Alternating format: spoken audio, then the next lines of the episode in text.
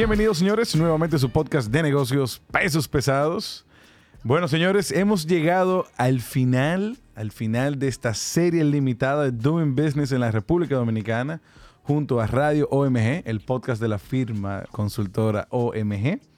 Eh, y bueno, yo, tenemos, yo creo que un tema bastante importante en esta ocasión. Es un tema que, que a muchos comerciantes le, llama la atención, incluso a, a, extranjeros que puedan invertir en la República Dominicana. Y es el tema del régimen aduanero. Y para esto hemos traído a dos especialistas de, de OMG. Tenemos aquí a la señora Laura Piantini, socia directora y líder del equipo de comercio de OMG. Bienvenida, Laura. Hola, Gustavo, gracias. Aquí también tenemos al señor Luis Eduardo Aquino, eh, socio director de propiedad intelectual y vicerrector del Instituto OMG. Bienvenido, Luis. Gracias, Gustavo. Señores, en el día de hoy estaremos conversando un poquito, eh, un poquito o mucho quizás, sobre, sobre Nunca todo, poquito con to, nosotros. todo el tema aduanero, todo el tema aduanero. ¿eh? Y, y, vamos a tratar de entender bien cuál es, cuál es esa estructura arancelaria eh, aplicable a las importaciones y exportaciones a o desde la República Dominicana, así también como aquellas obligaciones y los incentivos. Tuvimos un episodio de, de, inversión extranjera donde vimos muchos incentivos y yo espero que en este caso también los haya. Ay, ay, garantizado. O sea que vamos a estar hablando sobre la estructura arancelaria, los permisos y registros necesarios, el régimen de, de internación o admisión temporal, los registros de, de importador y exportador, que es súper importante, el acuerdo de colaboración comercial con la República Dominicana y también de las facilidades logísticas, que eso sí es un tema que creo que está muy, muy, muy en boga en la República Dominicana. Yo quisiera empezar quizás con, con el mismo tema de los aranceles eh, y preguntando, yo, bueno, yo vengo del sector de vehículos, eh, el sector automotriz, y, y, esto era un tema eh, bien cálido el, en el sector automotriz. Y quisiera empezar ahí comenzando un poquito de, de, de dónde aplican eh, y a quién le aplica el tema de los aranceles en la República Dominicana. Gracias, Gustavo. Encantadísimo de participar, ¿verdad? En este último episodio. Mira, permíteme un pequeño, pero muy pequeño preámbulo de lo que es el régimen aduanal. Sobre todo, y, y te lo pido, por el hecho de que estamos contando con una nueva legislación. El régimen aduanal. Ah, o sea, que esto es primicia este episodio. Eh, eh, Casi primicia. Mira, el régimen aduanal dominicano, eh, que estaba regido por la ley 3489, esa ley es una ley que cuando fue derogada el año pasado, pues ya tenía casi 70 años de vigencia. Una ley que fue emitida durante el régimen de Trujillo incluso, es del 53. Entonces, ¿qué sucede? Viene la ley 168-21, que es la que establece nuestro ordenamiento aduanal eh, vigente, ¿verdad? Y sustituye, y realmente lo que hace esta ley es, es una adecuación a los nuevos tiempos. Es una ley que viene a simplificar procesos, es una ley que viene y trae nuevas modalidades del comercio. Naturalmente el comercio siempre se va a mover mucho más rápido que la legislación. Entonces esta ley lo que viene es adecuar muchas de las cosas que ya se vienen haciendo, sobre todo... Eh, la y a consolidar, como a consolidar esas prácticas Total. que estaban en leyes dispersas. O sea, tú sabes, como mismo bien dice Luis, la ley es muy antigua y tenía como normas, decretos, regulaciones. Y esa normativa que está dispersa, pues la ley de aduanas lo que hace es que la compila y la convierte como una especie de código código, vamos a llamarle el código aduanero. ¿Y eso se promulgó cuándo? ¿En el 2021? En el 2021. Entró en vigencia en agosto de 2021. Entonces, por eso me permití hacer este pequeño preámbulo, porque realmente estamos eh, ante un escenario nuevo, novedoso y que también implementa temas de tecnología, que es algo también muy bueno que trae eh, esta ley. Entonces, ¿Qué otra cosa trae bueno la ley? Bueno, que hace acopio y reúne muchas disposiciones que son aplicables por eh, nuestros acuerdos comerciales, que tal vez podemos hablar un poquito más adelante sobre esto. Pero ¿qué exactamente, qué trae la ley? La ley, como también mencionaba Laura, la ley pues facilita y agiliza las operaciones de comercio exterior. Eh, eliminando trabas sobre todo, eliminando trámites burocráticos eh, que no eran necesarios. Por otro lado, pues viene a controlar y a fiscalizar de manera más eficiente el paso de mercancías por el territorio dominicano, por el territorio aduanero dominicano. Eh, todo lo que tiene que ver con legalidad, todo lo que tiene que ver con idoneidad de la mercancía.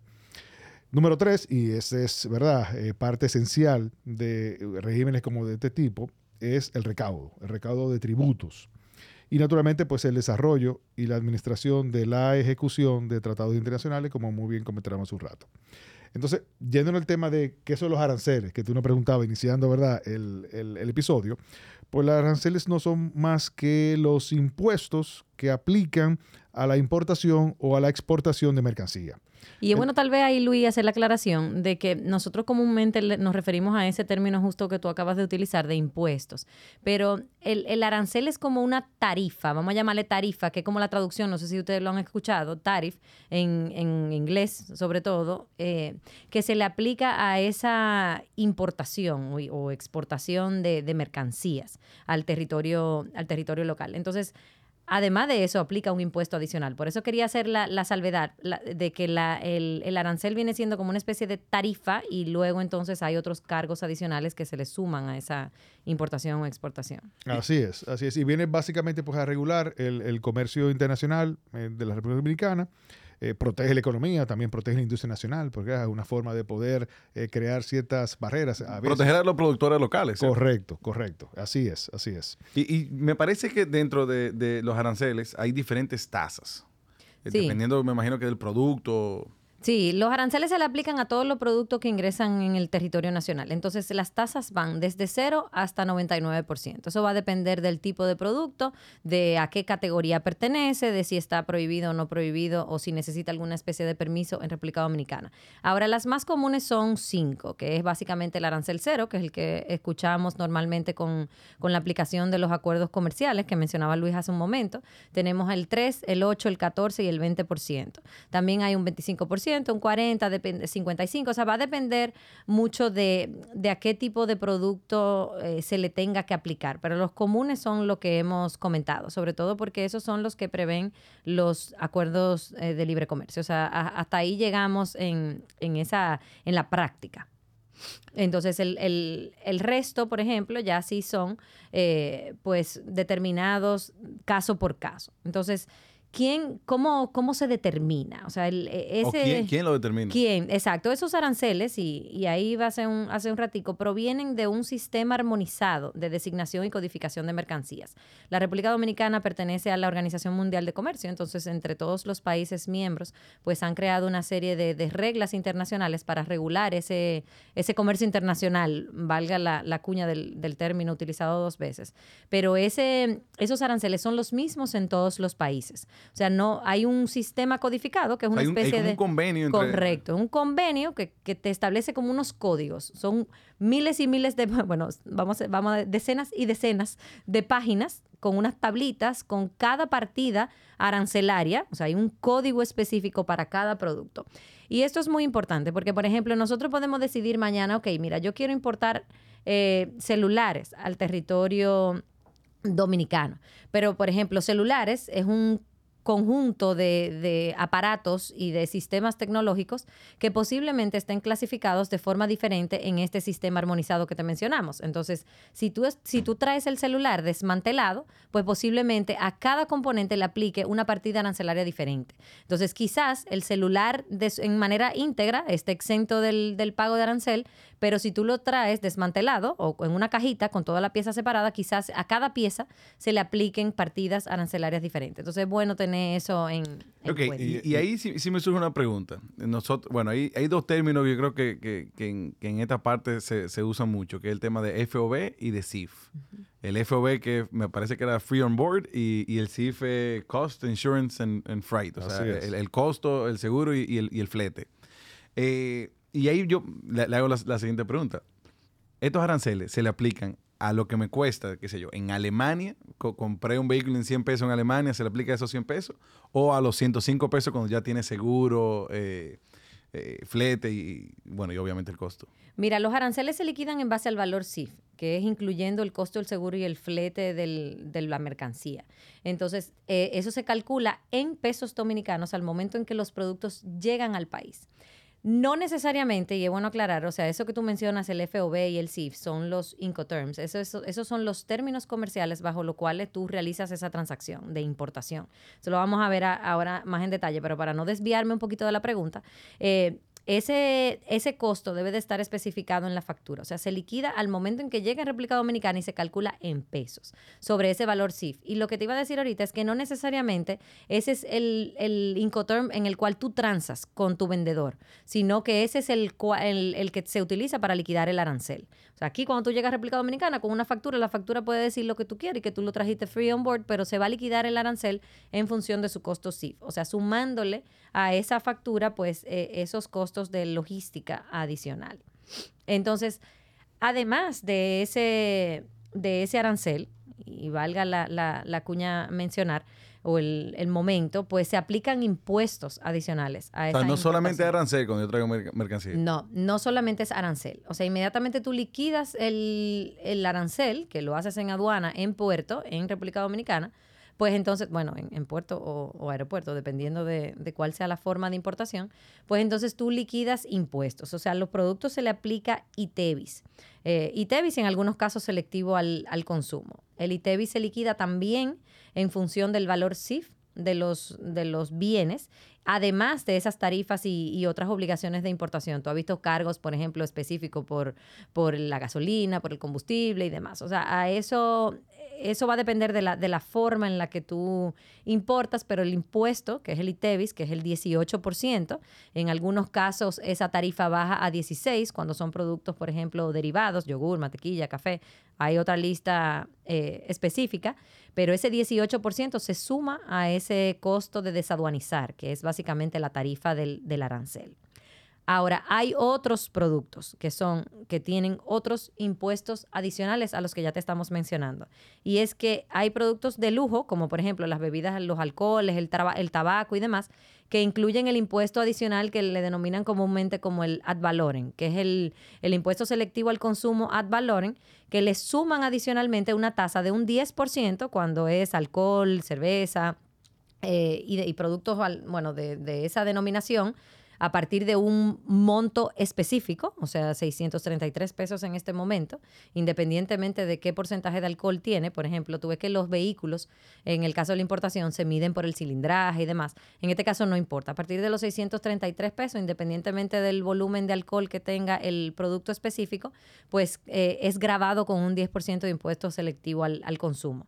Y también hay otro impuesto, bueno, el mismo impuesto selectivo al consumo, pero que aplica al tabaco, por eso el cigarrillo es tan caro, que es de un 20%, que también aplica a partir de los 53 pesos por paquete de, de cigarrillo, o 23, dependiendo de si son 10 unidades. Y ya, bueno, ya estamos entrando en tecnicismos que quizás para no, no confundirnos, pues quizás lo dejamos ahí, donde hay un impuesto de un 10 o un 20% adicional. Hace un momento Gustavo mencionó eh, FOB y también tú mencionaste eh, el valor CIF para el tema de cálculo de aranceles. Eh, solamente mencionar que, bueno, estos son, y tú lo mencionaste también, son los llamados Incoterms. Los Incoterms son básicamente, pues, términos de venta bajo los cuales se rige una transacción internacional entre un vendedor y un comprador. Definen básicamente el costo para el vendedor y el precio que pagaría el comprador o importador. Los CIF, no son de ahora. el mismo lenguaje. Sí, sí. Para el mismo lenguaje entre, entre diferentes... Unificado, básicamente. Términos unificados, reconocidos internacionalmente. Los primeros CIF fueron publicados para allá, para 1936, por la Cámara de Comercio Internacional. Los CIF, eh, perdón, los, los Incoterms actuales son los de 2020. Y básicamente pues son esos términos por los cuales se ríen eh, esas transacciones internacionales entre, entre partes. ¿Qué definen básicamente los Incoterms?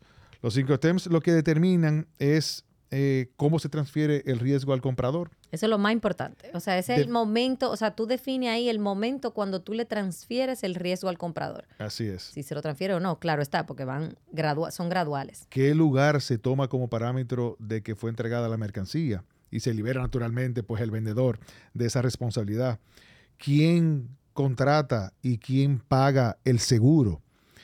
Si existe alguna obligación para hacerlo eh, si ponemos el ejemplo SIF, que fue el que Laura comentó hace un rato, pues en el ejemplo SIF, yo como vendedor te vendo a ti, Gustavo, una mercancía y yo tengo responsabilidad de entregarte esa mercancía eh, y que no le, eh, sin ningún tipo de desperfecto a la llegada del puerto y ponértela en buque.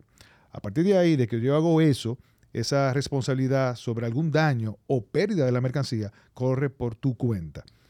yo puedo contratar un seguro, pero naturalmente el beneficiario vas a ser tú y tú vas a correr con todos los riesgos de ese transporte, en este caso marítimo, que es el, uno de los lugares o las transacciones donde se suele utilizar CIF eh, con mayor regularidad. Y esos términos también indican quién es el responsable de esos trámites aduanales. Por ejemplo, quién es, además de cuándo se transfiere el riesgo, por ejemplo, quién es el responsable de contratar esa logística, que, también es, muy importante. Por ejemplo, los cinco terms se actualizan cada 10 años y se clasifican en cuatro grupos. Y, va a depender, o sea, el, el tipo de grupo y la clasificación depende de la primera letra de la sigla.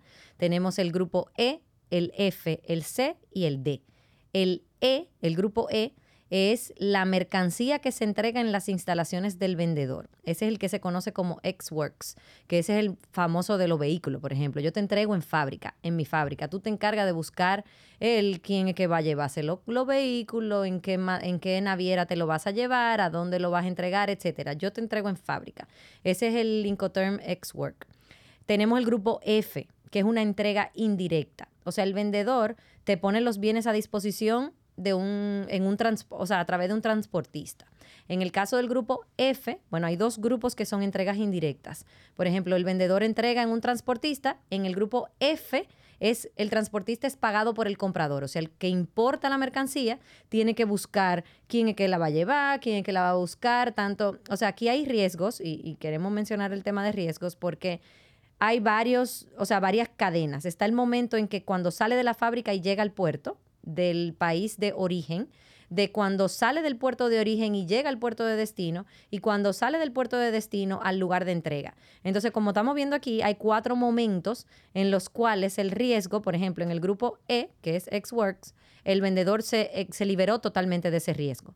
En el grupo F, el vendedor también está liberado y el comprador transfiere ese riesgo a un contratista privado. O sea, ellos, el, comprador se tiene que apoyar de alguna especie de proveedor logístico para que traiga esa mercancía. El grupo F son los Free On Board, o sea, el FOB, FAS, que es Free Alongside Chip, y el FAC, que es Free Carrier, que también lo vemos, lo vemos bastante. Entonces tenemos el grupo C, que también es una entrega indirecta, pero es el vendedor el que contrata a ese transportista. Y eso es prácticamente como para facilitarle un poco la logística a ese importador. Por ejemplo, si yo soy un importador persona física, yo quiero el producto ya listo aquí en Puerto Dominicano. O sea, yo no voy a estar en, esa contratadera. Y ahí tenemos el CIP, el CIF, que incluyendo costo seguro y flete, que es de los más comunes, el CPT y el, el CFR que también todos incluyen el, costo, el seguro y el flete, pero va a depender un poco de la logística y del, servicio que te ofrezca ese transportista eh, en esos Incoterms. Y tenemos por último el grupo D, que ya es una entrega directa, o sea, el vendedor corre todo el riesgo hasta el lugar de entrega.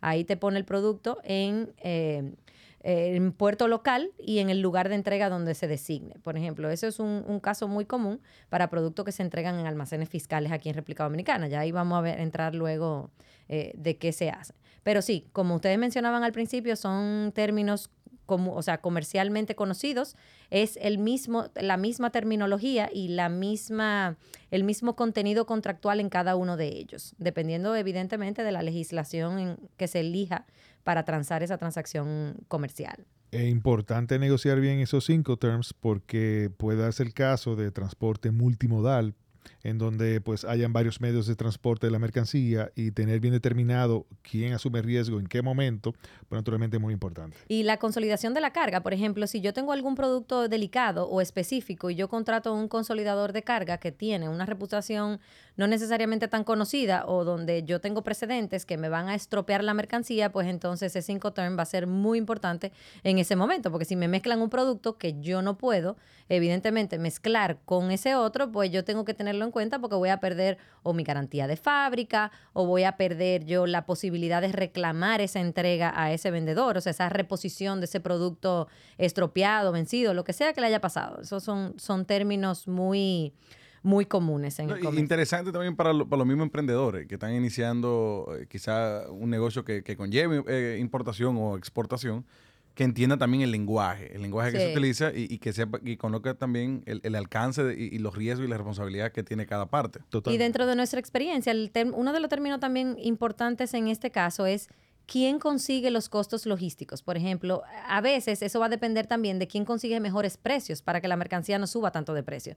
Digamos que yo estoy trayendo una mercancía de España, quizás en España contratar el costo, el seguro y el flete que estamos hablando, o sea, esa logística para que me llegue la mercancía al lugar de entrega, es más barato que yo hacerlo desde República Dominicana, porque los proveedores logísticos en República Dominicana quizás tienen los costos más altos. Entonces, eso, es muy importante también ahí. Y por eso vemos a veces que en esos contratos cambian eso, esos Incoterms. Y siguiendo con ese mismo tema del costo, ¿hay, algún, o sea, ¿hay algunos productos o, u orígenes que, tengan exenciones de, de impuestos de aranceles? Sí, definitivamente. Mira, tenemos, Luis mencionaba hace un, hace un rato los acuerdos de, libre comercio que eh, firma, de los cuales República Dominicana es parte. Que podemos entrar en, en, ellos en detalle. Pero sí tenemos aranceles cero para algunos productos, o sea, y tenemos productos que por su naturaleza Hablaba, o sea, hablábamos en el, en el episodio de fiscal de esos productos de consumo masivo y demás que por su naturaleza están exentos del ITEVIS. Entonces tenemos esos, esos productos cuya naturaleza no tiene, no, no aplica o no conllevan ese, ese impuesto o ese arancel. También tenemos importaciones por régimen de zona franca o incentivos de proindustria. También vimos en el, en el episodio de, inversión extranjera, pues esos regímenes de incentivo que, que tratan todas estas exenciones fiscales y arancelarias para las importaciones y, y fomento de, de negocios en el, en el país. Y tenemos un tema muy importante que también tiene una exención especial y es el tema más famoso de todos en términos aduaneros y es el courier. El courier. El courier. Ese, ese servicio de transporte expreso internacional que está debidamente autorizado. Entonces sabemos todos que hay una exención en las tasas de importación hasta el monto de 200 dólares. Eh, por ejemplo, yo puedo importar mercancías a través de ese, o sea, es bueno hacer la aclaración de que esa importación está exenta a través de esos medios. O sea, es un transporte expreso que opera también por mercancía. Por ejemplo, si yo lo hago independiente y demás, no necesariamente tiene los mismos beneficios. Pero, por ejemplo, e, eso del límite de los 200 dólares, ¿aplica también para personas jurídicas, es decir, para, empresas? Siempre que lo tengan la, mercancía en esa, a través de esa plataforma, o sea, de, de esa plataforma de transporte expreso. Pero sí es bueno que hagamos la salvedad de que eso, hay una ley que prohíbe el fraccionamiento. Por ejemplo, para uno no, vamos a poner término claro, para aprovechar el tigueraje y uno trae 75 importaciones de menos de 200 dólares del mismo producto, evidentemente aduanas tiene un, un rastreo. Eh, todo importador, o sea, todo importador y todo miembro de estas empresas transportistas están registrados en la DGA. No sé si tú viste que hace tiempo uno tuvo que hacer el, registro del formulario DUA, que podemos verlo en detalle también eh, después para no, no perder el hilo de esta conversación. Y es eso, o sea, tú, tú estás registrado y tú tienes un historial de importaciones. Entonces, esas importaciones tú tienen que ser distintas. Tú no puedes traer el mismo producto una serie de veces. Digo, me imagino que a mí me tienen monitoreada porque yo pido todo por Amazon y posiblemente tengo que reponer, pero no lo hago necesariamente tan frecuente. Y ese es el, el objetivo de esta ley. Y es evitar una especie de comercio desleal, vamos a llamarle así, de, de, algunas personas, de hacer el negocio a través de un régimen de fomento de, de, importaciones o de exención no autorizado. Entonces, no se permite el fraccionamiento, o sea, no se pueden traer la misma cosa por debajo de 200 dólares múltiples, porque de lo contrario se te considera como una importación general normal. Tú sabes que respecto del tema de exención de impuestos, es bueno también agregar eh, las, que hay un trato preferencial y exención a las empresas, en este caso instituciones u organismos del Estado, cuando hacen importaciones. También tienen exención las importaciones que realizan las misiones diplomáticas acreditadas en el país tienen también exención de impuestos. Exención de impuestos también tiene tu propio equipaje. Cuando tú vienes con tu equipaje personal, como persona física, tú no pagas impuestos por eso. Las mudanzas internacionales. Correcto. La, ley también prevé eh, que algo que suele suceder mucho pues, en época navideña, eh, desde el primero de diciembre hasta el 7 de enero de cada año, pues hay una exención también de impuestos para dominicanos residentes en el exterior y que no hayan visitado Dominicana en un periodo de seis meses consecutivos. Si en ese periodo usted no ha visitado Dominicana, usted reside en el exterior y dominicano, puede venir aquí con una serie de artículos eh, exento de impuestos. La gracia navideña. Correcto, correcto. Claro, eso tiene limitaciones. Eso no aplica para vehículos de motor, no aplica para armas de fuego y algún tipo de mercancía agrícola, y, como por ejemplo también el combustible. Pero hablando de exenciones, también esas son exenciones que, que es bueno resaltar. Y también tenemos una exención especial y es básicamente una suspensión temporal de esa aplicación de aranceles e impuestos y es el, tú lo mencionaste al principio, Gustavo, el régimen de internación temporal. O sea, ¿qué es lo que significa eso? Eso lo que significa es que bajo este, este régimen, previa autorización, claro está, de las autoridades competentes, pues se permite la entrada de mercancías a República Dominicana para fines de transformación y posterior reexportación. Por ejemplo, esto es muy común en zonas francas. Zona franca trae, tú tienes un, inversionista extranjero que desarrolla un producto que es muy específico, trae su materia prima, bueno, tiene un componente de China, tiene un componente de Indonesia, tiene un componente de Estados Unidos y demás, los trae al país libre de aranceles para fines de determinar su proceso de manufactura y de fabricación. Puede ser, vamos a suponer que sea un dispositivo tecnológico, los ensambla, los transformas, los transforma y los reexporta.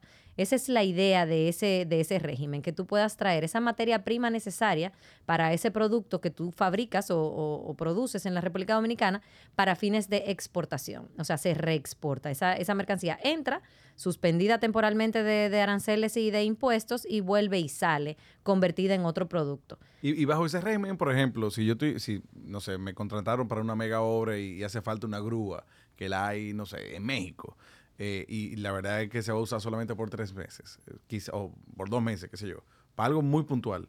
¿Eso quizá aplica dentro de esto o no? Sí, bueno, hay, hay productos específicos. Aquí el tema está que tú vas a tener que motivar tu solicitud y solicitar autorización expresa a la Dirección General de Aduanas para poder eh, tener esa, o sea, para que ese equipo y esa maquinaria pueda entrar con esa suspensión de derechos. Y el, bueno, uno de los requisitos es que solamente tiene, o sea, puede estar en la República Dominicana por un plazo de 90 días. Eh, ahora, en el caso de ese equipo que no se utiliza necesariamente para un proceso productivo, puede ser que tu, solicitud sea denegada. Tú tienes que demostrar que efectivamente lo vas a utilizar para un proceso productivo en la República Dominicana, un proceso de manufactura, un proceso industrial y demás, y entonces solicitar tu autorización y acompañarla de los documentos que te, que te van a requerir. Pero sí es bueno que ese producto o esa materia prima no puede estar en República Dominicana por más de 90 días. Sí, básicamente eh, conectando con lo de que Laura te, presenta, eh, esa mercancía eh, tiene que haber sufrido algún tipo de proceso de transformación, de elaboración o de reparación determinada. Entonces, si no entra en uno de esos eh, supuestos, entonces sería tal vez muy difícil que, que te permitan pues esa admisión temporal de la mercancía. Y, por ejemplo, mencionábamos el plazo de 90 días, donde puede estar en la República Dominicana, que tú puedes solicitar una extensión. O sea, digamos que, tú te demoraste o que tu fábrica tuvo alguna demora por algún evento de fuerza mayor, pues tú puedes solicitar, mira, yo tengo esta importación, tengo esta, este permiso de, de internación temporal y puedo solicitar una extensión hasta por tres periodos adicionales. Ok, ahí, ahí, interesante esa parte. Yo quisiera ir, sí, migrando y cambiar un poquito, porque hay un tema que me llama mucho, mucho la atención. Yo he trabajado bajo varios de, estos acuerdos, eh, pero sí quisiera entrar en detalle. o sea, ¿cuáles son aquellos acuerdos eh, de, colaboración comercial eh, con, digamos, en la República Dominicana con, con el exterior, ¿verdad? Con, con los otros países con, con los que hacemos negocios comúnmente. Primero, ¿cuáles son los objetivos? O sea, ¿para qué un país eh, quisiera tener, por ejemplo, como me imagino que vamos a hablar del DER CAFTA, por decir uno. Eh, ¿Cuál es el objetivo de esto? O sea, ¿para qué se hacen este tipo de tratados? Sí, eh, Gustavo. Actualmente, y digamos que en implementación, podemos decir que hay cinco acuerdos principales en los que la República Dominicana es parte a nivel comercial. Y eso afecta directamente mm, alrededor de 49 mercados.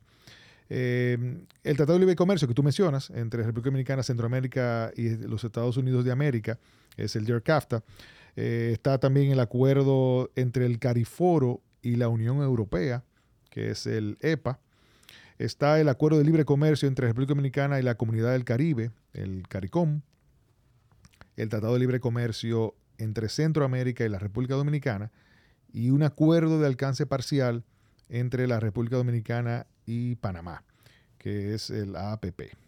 Y vale mencionar que hay otros acuerdos de los cuales la, de los cuales la República Dominicana es parte también, que son más específicos. Por ejemplo, aquellos acuerdos que se desprenden de estos mismos acuerdos eh, macro que ha mencionado Luis, pero ya tienen una, un ámbito de aplicación más específico. Por ejemplo, el tema de medidas sanitarias y fitosanitarias, valoración aduanera, eh, acuerdos por dumping de precios, eh, acuerdos de productos lácteos, acuerdos de carne. O sea, ya son más... Acuerdos sobre normas de origen. Correcto, sobre denominación de origen. Ahí ya vienen, o sea, se desprenden de, esta, de estos mismos acuerdos macro y entonces ya llegan a un ámbito de aplicación más específico. ¿Y por qué?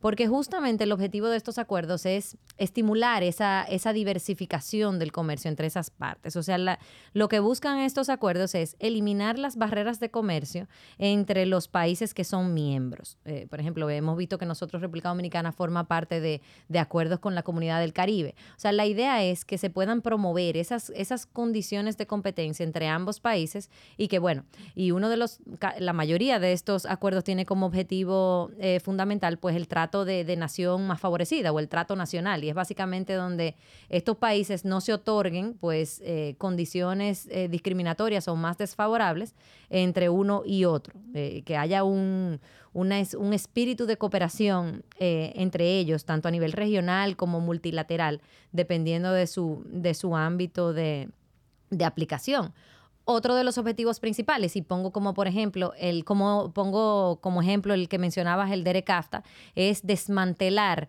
pues esos, esos aranceles, irlos desgrabando. O sea, eso, ese intercambio de productos y mercancías entre los países miembros, pues que se vaya desgrabando eh, gradualmente. O sea, eliminar esas tarifas y abrir estos mercados para promover la inversión. Ojo, ahí solamente, es, por ejemplo, el arancel que, que, se... El arancel, correcto. Y evidentemente, con parte del objetivo es que también se eliminen algunos impuestos. Por ejemplo, hay algunos acuerdos de este tipo que, o sea, que te establecen el beneficio de la doble tributación también, que, lo mencionamos en el, en el episodio de, fiscal. Eso es parte de los objetivos de los acuerdos y ese exime de, del pago de, de impuestos doblemente. Entonces sí, hay diferentes objetivos. Todos ellos persiguen promover esa, esa inversión en los países que son miembros.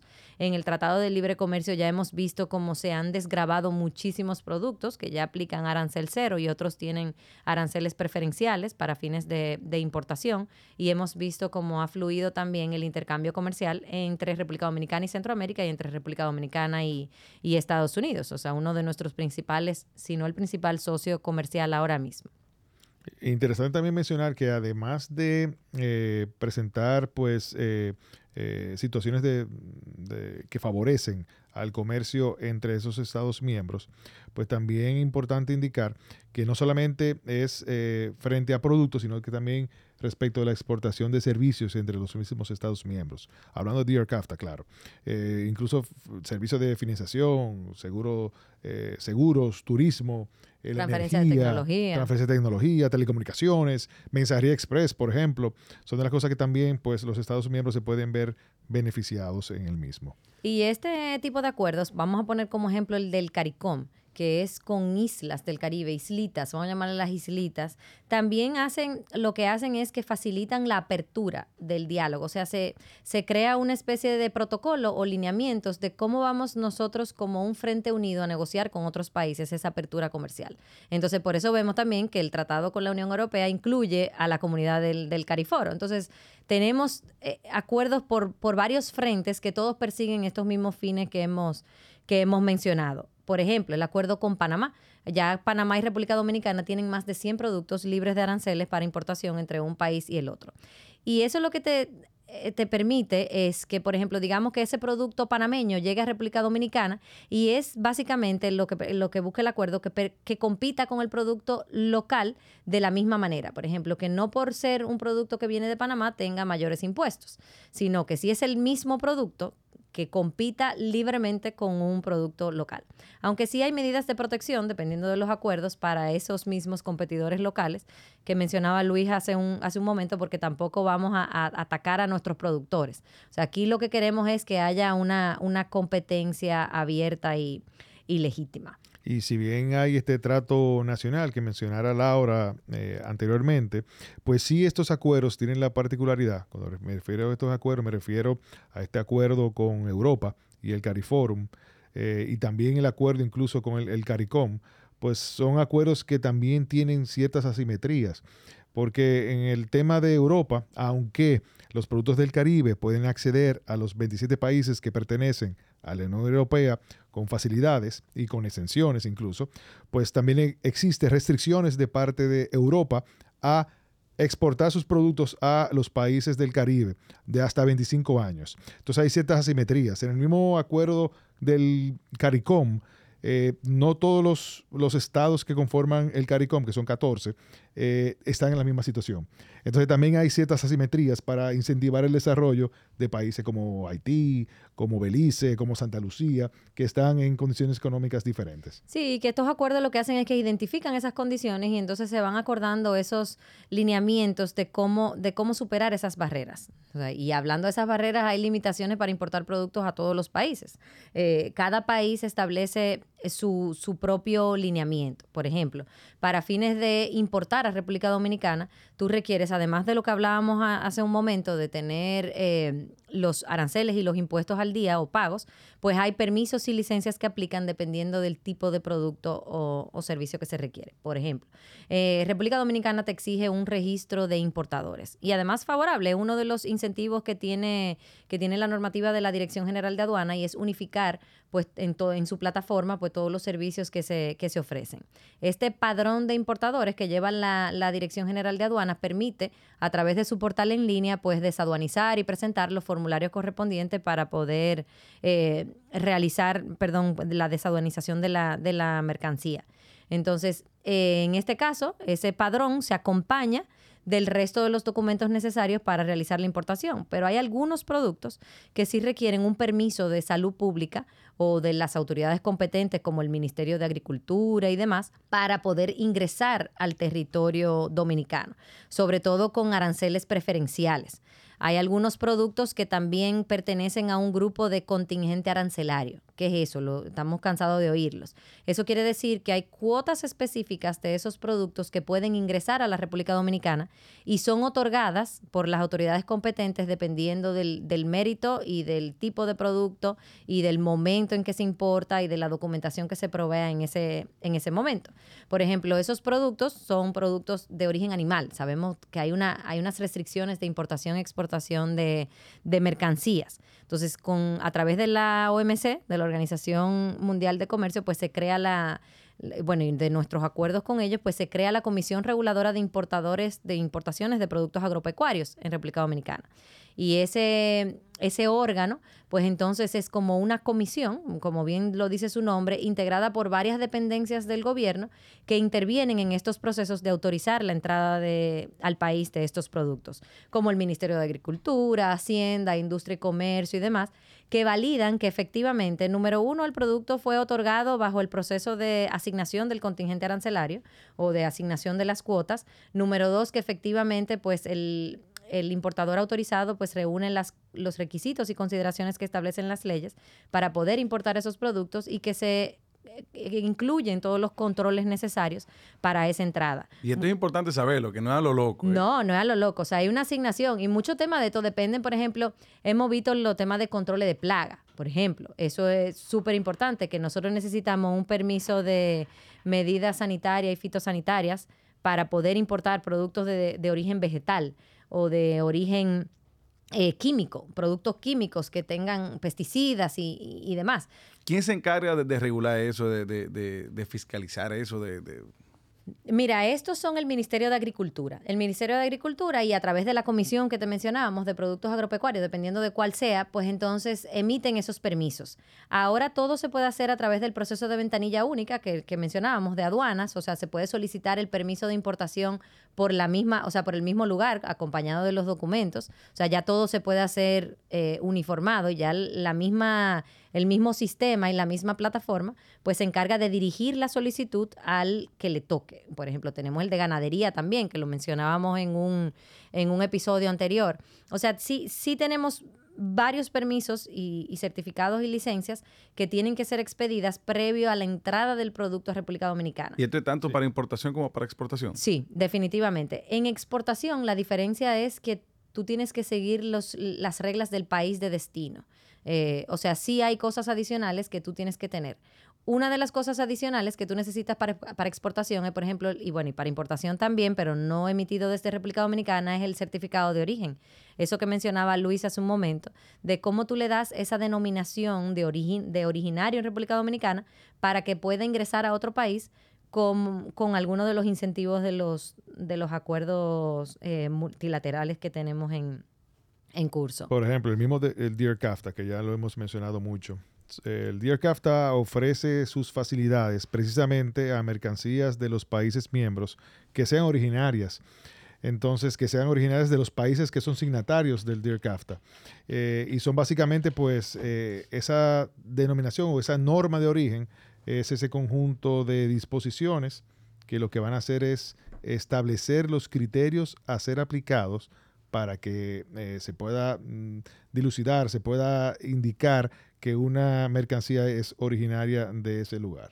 Y hay algunos productos que también tienen que hacer cuarentena. O sea, hemos visto como algunos productos tienen que quedarse en puerto haciendo una cuarentena mandatoria, principalmente algunos de los productos agrícolas o sobre todo productos de origen animal, correcto, que tienen que llegar al país, pero hacer una, una cuarentena mandatoria para fines de poder ingresar. Porque evidentemente entran a puerto, pero se quedan en esa zona aduanera y luego entonces se permite su entrada a, República Dominicana. La misma importación de productos cuyo destino es el consumo humano tendrá que tener también su registro y su permiso para ser importados al país por el órgano competente que es el Ministerio de Salud Pública. Y ya mencionábamos en el episodio de propiedad intelectual, pues también esos, esos requisitos de entrada de productos ya terminados, o sea, ese requisito de etiquetado, envasado y demás para productos que llegan eh, específicos. No necesariamente los productos que se manejan a granel, que son esos productos que llegan en grandes contenedores como commodities y, y otra materia prima para, para, la, para la industria en República Dominicana, pero sí esos productos comerciales de consumo humano, pues tienen que seguir ciertas reglas de, etiquetado, envasado y de registro sanitario que mencionaba Luis hace un momento para poder ingresar. Eso es bueno, es bueno aclarar que en, puerto local se inspecciona esa mercancía para verificar que efectivamente eh, el producto eh, sigue todas las leyes que le son aplicables y todos los requisitos para entrada y comercialización en el país. Hablamos en un minuto, por ejemplo, del DUA. Y, ahí me surge la, pregunta de, cuáles son esos documentos que, que, son necesarios para exportar, para importar eh, productos de este y, hace la República Dominicana? Mira, el DUA es el formulario de declaración de aduanas. Eso es lo mismo que cuando uno viaja, uno hace su declaración de aduanas. esa declaración única de aduanas es el, documento macro de la importación o, exportación. Es lo que te valida que tú estás haciendo una transacción comercial. Ese documento tiene que estar acompañado por su factura comercial. Ahí es el, el documento que te va a permitir o que va a identificar el arancel y el impuesto que le son aplicables a esa transacción en particular la declaración de valor aduanal, el documento de embarque, que es el Bill of Lading que todos conocemos. O BL. BL. Correcto, BL. el BL. Eh, el certificado de origen, una licencia de importación, en el caso de que se requiera. Ah, por ejemplo, en el caso de exportaciones, hay muchos países que sí tienen una licencia de importación como tal o una licencia de exportación. O sea, ese individuo que comercia, o sea, que hace transacción de comercio, importador o exportador, tiene que someterse a un proceso de obtención de una licencia. En República Dominicana se inscribe en un registro, básicamente. O sea, sí pasa una depuración, pero no es una licencia per se, es una inscripción en un registro y una activación de una, de una cuenta digital.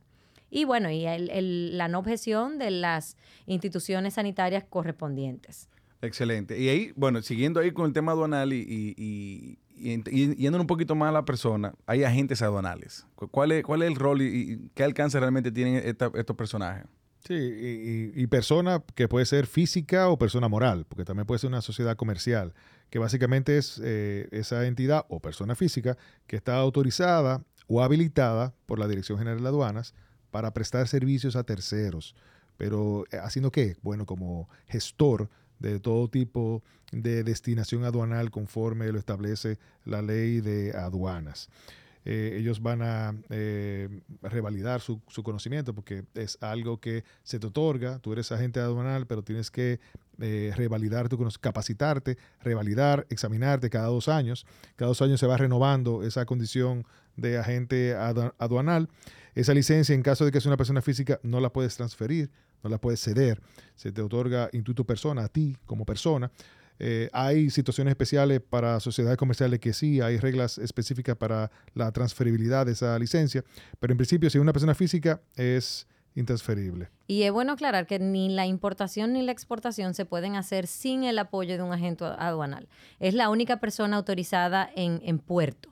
O sea, no, no un individuo cualquiera que hace una importación, pues yo no. Voy a traer chancleta de China, yo no puedo ir no yo. puedes ir tú a traer chancleta de China. O sea, tú tienes que utilizar un agente que precisamente está. Todos estos acuerdos que hemos mencionado, multilaterales y de cooperación y demás, establecen esos principios fundamentales de cuáles son esos parámetros para otorgar esa certificación con el fin de eficientizar el proceso y de organizar ese despacho desde aduana de esas mercancías que se están importando o exportando. Porque el puerto es complicado, el puerto no es necesario un, un lugar, un almacén donde tú vas y, no compras, me lo diga. y tú compras cosas. lo, sufrí. ok, y yo creo que ahí vamos entrando a un tema que a mí me llama, a mí particularmente me llama mucho, mucho la atención porque sé que, que se habla mucho de que la República Dominicana puede ser un hub logístico, de que, de que nosotros tenemos eh, muchos elementos que, que, nos ayudan a, a poder realmente serlo. Eh, temas geográficos, temas de, de, de, varias facilidades, vamos a ponerle así.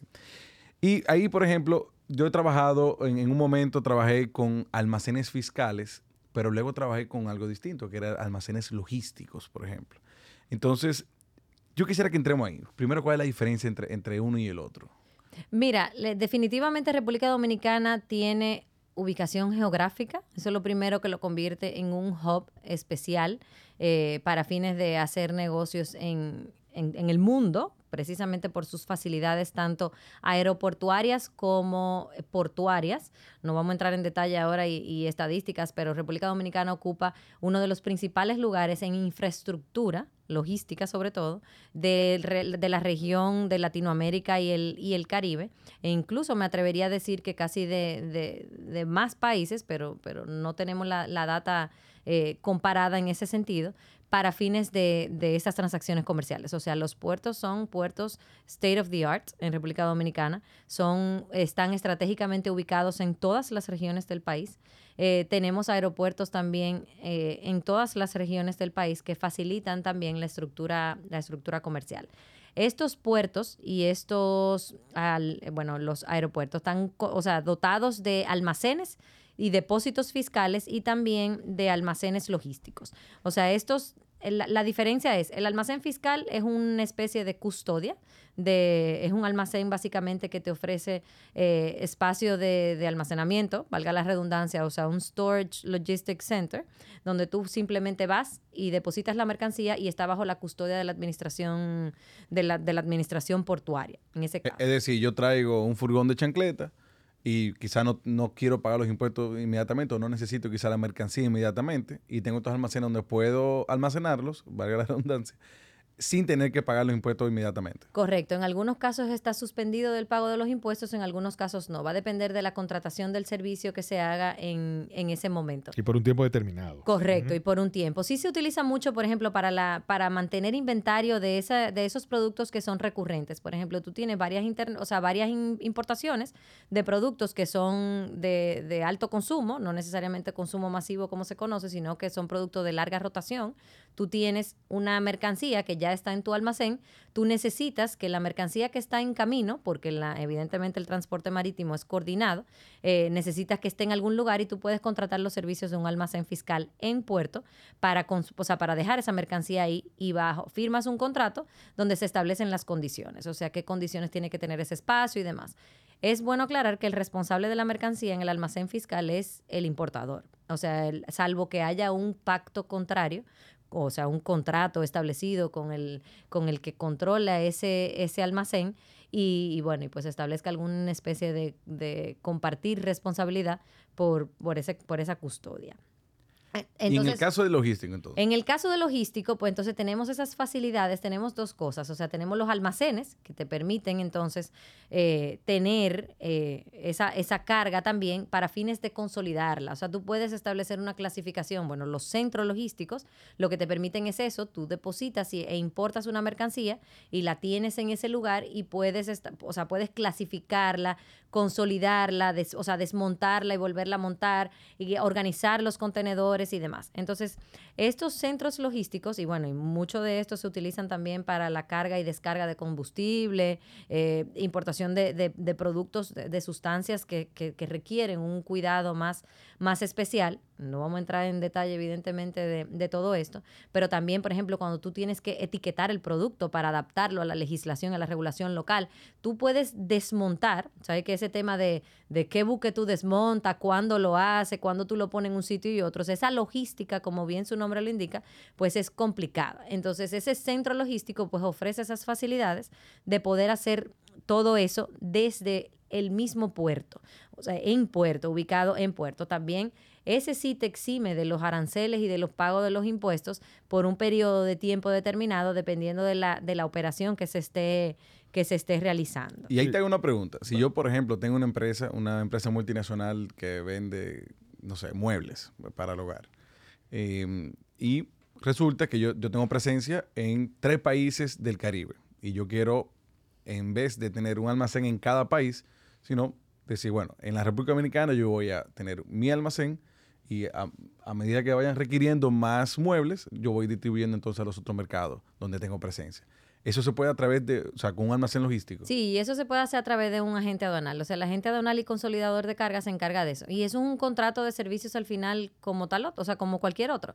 Tú contratas el servicio de almacenaje de este puerto y entonces te encarga de que la mercancía sea cargada y descargada de ese contenedor dependiendo de para dónde vaya. Por eso le llaman el hub porque tú puedes hacer negocios desde el puerto sin tener que ingresar la mercancía al territorio local. E incluso, por ejemplo... Con la ventaja que no hay que pagar los impuestos. Eh, bueno, dependiendo, claro, dependiendo de cómo tú lo, cómo tú lo manejes. Si es para eso, por ejemplo, el, de los muebles se califica tal, tal vez hasta como internación temporal, donde tú entras la mercancía y vuelves y la sacas dentro del periodo permitido. Eh, y el mismo centro logístico se, se beneficia de una tasa reducida para los impuestos, dependiendo de cómo haga la transacción. Ese, centro logístico eh, pues te va a permitir tener un área en la cual las empresas operadoras logísticas van a poder distribuir, van a poder almacenar, van a poder transportar, van a poder hacer logística de mercancía, tanto para el mercado local como para fuera del, país. Em, la, logística, si podemos decir que es logística tal vez, pero la logística es, eh, conforme a la ley, eh, la actividad de administrar el flujo de abastecimiento, almacenamiento de materia prima, de productos terminados y de bienes intermedios. Sí, y, como tú bien lo indicas, o sea, el, lo bueno de resaltar ahí también es que no puedes ir tú, otra vez volvemos y lo recalcamos, a hacer estas transacciones. O sea, tú necesitas, en este caso del centro logístico, un operador logístico debidamente certificado para hacer estas actividades. O sea, no, no es que yo puedo ir a, mover mi mueble a ese sitio. Yo puedo fiscalizar y supervisar que se esté haciendo, pero no es que yo estoy autorizada a hacer. Así es, y para operar como centro logístico también tendrás que tener una licencia para estos fines, que se te otorga por un máximo de 15 años, renovables. Bueno, señores, yo creo que yo me voy completo, señores. Con, tanto con este episodio como con el resto de la serie limitada de Doing Business en la República Dominicana. Me encantó que cada episodio fue enlazándose uno con el otro. Fíjense como en cada episodio hacíamos referencia de, de otro, o de uno que venía o de uno que ya pasó. Eh, y, la, verdad que, la, era esa. Para hacer negocio hay que tener como el, mapa integral, como de, toda la, de todo lo que aplica y todo lo que implica, pues hacer y desarrollar ese negocio desde República Dominicana. Y se necesita tener en cuenta todos los componentes. No, y definitivamente me encantó que, con esta alianza con, con Radio MG, eh, bueno, teníamos especialistas de cada área, cosa que se nos facilitó para, cada tema que tratamos eh, y, cosas súper interesantes. Señores, recuerden que eh, OMG tiene su nuevo podcast. Este, este, episodio también lo pueden escuchar a través de la plataforma de Radio OMG en Spotify y en Apple Podcast. Em, recuerden seguirlo en las redes, en OMG Rayita Bajo Strategy, y seguir a Pesos Pesados en arroba Pesos Pesados RD. Eh, recuerden en, a través de Spotify y de Apple Podcast darnos follow. Así se enteran cada vez que sale un episodio nuevo. Y señores, la verdad que solamente queda dar gracias al equipo de peso pesado que está detrás de tu micrófono eh, y aquellos que, editan y que, bueno, a los artes y de todo, hasta el agua que nos brinden aquí. Eh, y gracias obviamente también a, OMG por esta alianza que creo que le, va a servir de mucho a muchos. Así es, y vamos a seguir. Encantadísimo. que ya saben. Tu audiencia. Gracias, gracias a ustedes y nada, señores. Ya casi casi por ahí viene la tercera temporada que viene. Viene on fire, on fire. O sea que nada, señores. Seguimos, eh, nada, con ustedes conectados a través de las redes y nos vemos en la próxima.